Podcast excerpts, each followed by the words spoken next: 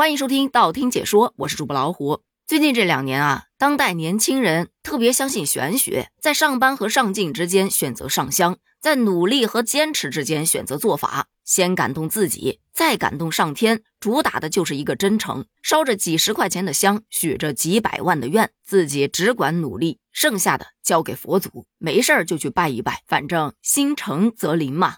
可能是为了迎合当代年轻人的这种观念，有一些景区就让工作人员 cos 成各路神仙和游客去互动。今天在网上啊，就有这么一则新闻，挺有意思的。说在河南的洛阳老君山，突然山顶刮大风，而原本在山顶上 cos 各路神仙的工作人员被风刮得东倒西歪。网友就调侃：“这谁的芭蕉扇呢？神仙都能吹跑了！快快去请如来佛祖！”然而，还有一种声音是说，神仙是不能随便装扮的，怕不是犯了什么忌讳吧？这说到忌讳呢，就不得不提近日引发很多网友热议的网红 cos 赵世子走在游神队伍前的这个话题了。这说的是。最近在福建某地开展了传统的民俗游神活动，活动中有一名网红，他呢 cos 成了赵世子，并且还走在赵世子的神像前，接受着民众的香火膜拜。这一下子就惹怒了非常多的网友。有当地人科普说，请赵世子是要问杯的，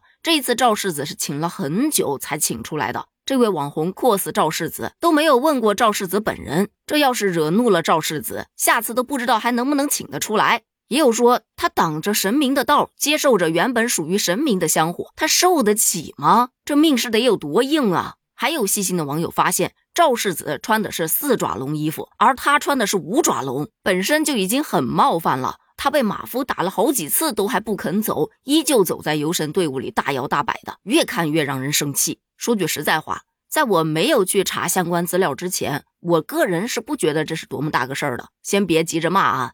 因为你想嘛，现在各大景区都是扮演神仙的，而且有的拍个人艺术照的，他也是扮演财神呐，扮演观音啊，是扮演啥的都有，不已经成为一种常态了吗？再加上像我们这小门小户、小地方的小人物，真没见过这么大阵仗。我们当地顶多就是游龙灯、踩高跷、游花车，还并不是每年都有。随后我就去查了一下相关的资料，游神。它其实是民间的一种民俗文化活动，是指在新年期间或者在其他喜庆的日子里，到神庙里将行身神像请进神教里，然后抬出庙宇游境，接受民众的相互膜拜，寓意着神明降落民间，巡视乡里，保佑和敬平安。它起源于古代人们对于自然的崇敬和对神灵的崇拜。那个时候，风雨雷电、山川河流都被认为是神灵的化身，它是能主宰人的命运的。于是，民众为了祈求风调雨顺、五谷丰登，就创造了游神这一仪式，用盛大的游行和虔诚的祈祷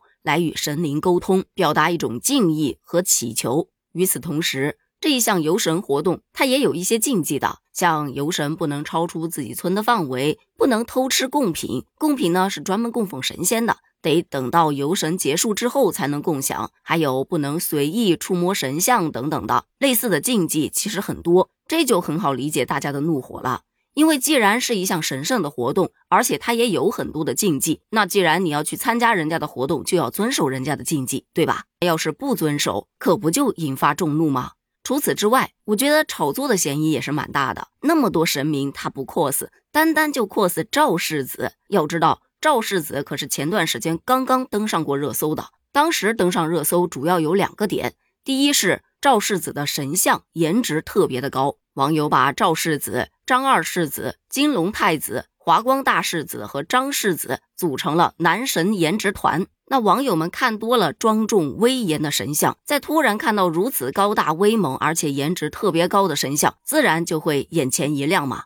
再加上另外一种说法，说赵世子啊，他其实是财神爷的儿子。那大家对于财神爷的崇拜不用多说了吧？哎，纷纷表示，果然仪表堂堂，一看就让人心生尊敬，很有家父之风啊！怪不得有故人之姿，原来是故人之子啊！说到这儿，相信你也听明白了，就是赵世子本身就自带流量了，而网红去 cos 赵世子，可想而知，这流量不得蹭蹭的？可前提是得选对场合啊！你说你在家里头 cos 没人管你，可在游神活动当中 cos 还要挡在神明的前面。你要知道，群众都是来拜神的，而不是来拜人的，所以这个做法确实是不太合适。还是那句话，既然要参加当地的民俗活动，就得尊重当地的民俗文化。而就在刚刚，cos 赵世子的这名网红的公司出来发言了，说他们是受到当地文旅局的邀请才来参加游神活动的，但因为不是当地人，所以也没有充足了解到活动的文化背景。目前呢，已经在和主办单位做沟通，后续会给到相应的解释的。对于这番说辞呢，网友是表示不接受的，有问哪个文旅单位呀？出来认一下，看看是谁给的胆儿。也有质疑。当地文旅邀请我信，但他邀请你 cos 赵世子，并且走在前面，我是坚决不信的。那既然他说后续会给到相应的解释，咱们就姑且再等一等吧，看看他能给到怎样的解释呢？对于这个事件，你又是怎么看的呢？欢迎在评论区发表你的观点哦，咱们评论区见，拜拜。